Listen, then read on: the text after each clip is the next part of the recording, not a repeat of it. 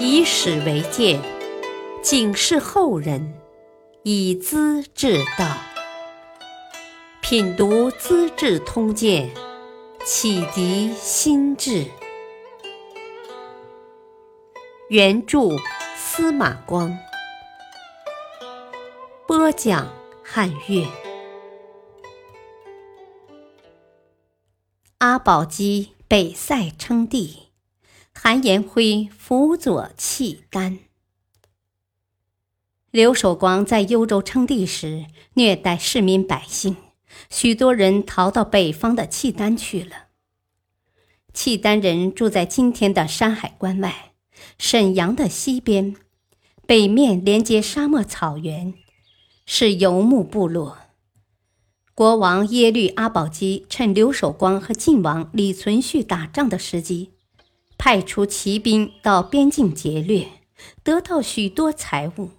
后来国势不断加强。阿保机自称皇帝，部落百姓尊称他为天皇王，妻子述律氏为皇后，设置百官，改元神策。这年是公元九一六年，天皇王就是历史上有名的辽太祖。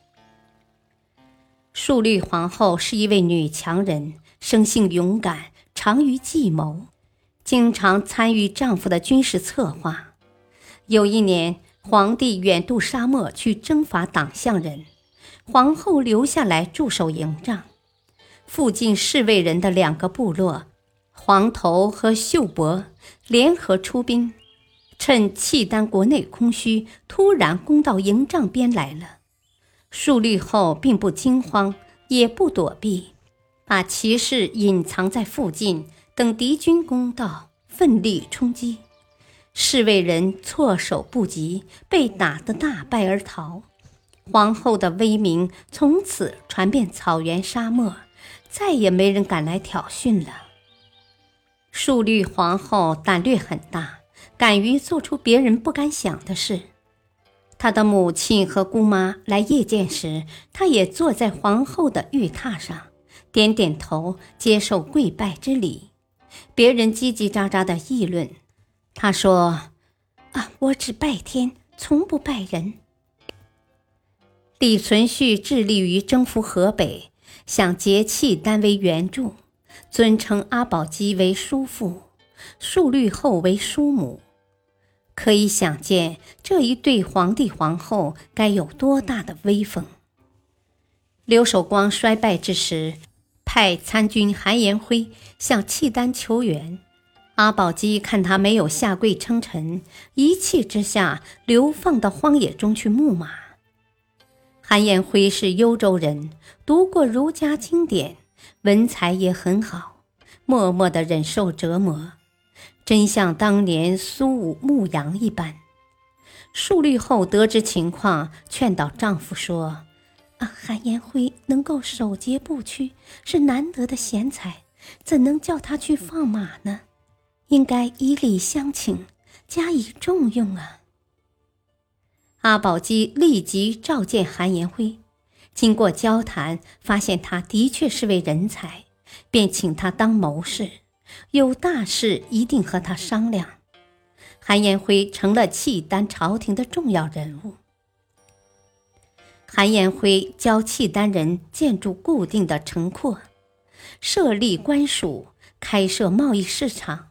给汉人划出范围定居，开垦田地，种植树木。许多早年被抢去的幽州百姓被部落头目当奴隶，这次都得到土地，变成农民了。周围的国家看到契丹如此强大，都愿意朝贡称臣。韩延辉思念故土，找到机会逃往晋阳。晋王要把他留下来，长书记王坚深恐韩延辉一旦得势，自己受到排挤，便风言风语嘲讽打击。韩延辉感到不对头，心想：与其在晋阳窝窝囊囊过日子，还不如回到契丹扬眉吐气呢。于是主动转回契丹大帐。阿保机又惊又喜，抚摸着韩延辉的肩背。哦，这些日子先生都去哪儿了？韩延辉笑道：“哦哦，回家乡看望老母亲。我怕大王不准许，才私下离开的。这不又回来了吗？”不久，阿保机请他担任宰相，契丹人都称他为崇文相公。崇文相公趁晋王的使者到契丹来联络感情，寄信回去做解释。啊，我很留恋英明的主公，也很怀念家乡，但有难言之隐，不得不走啊。从今以后，只要我韩延辉还在，契丹人就绝不会南侵中国。这话当然是韩延辉的肺腑之言，也是广大市民百姓的愿望。不过他毕竟是个书生，把本来复杂的形势看得太简单，以致事情的发展大出他的所料。然而，我们应该赞扬他，因为他是第一个向契丹人传播先进文化和思想的人。感谢收听，下期播讲张承业教训侄儿，老太监吝惜缠头。敬请收听，再会。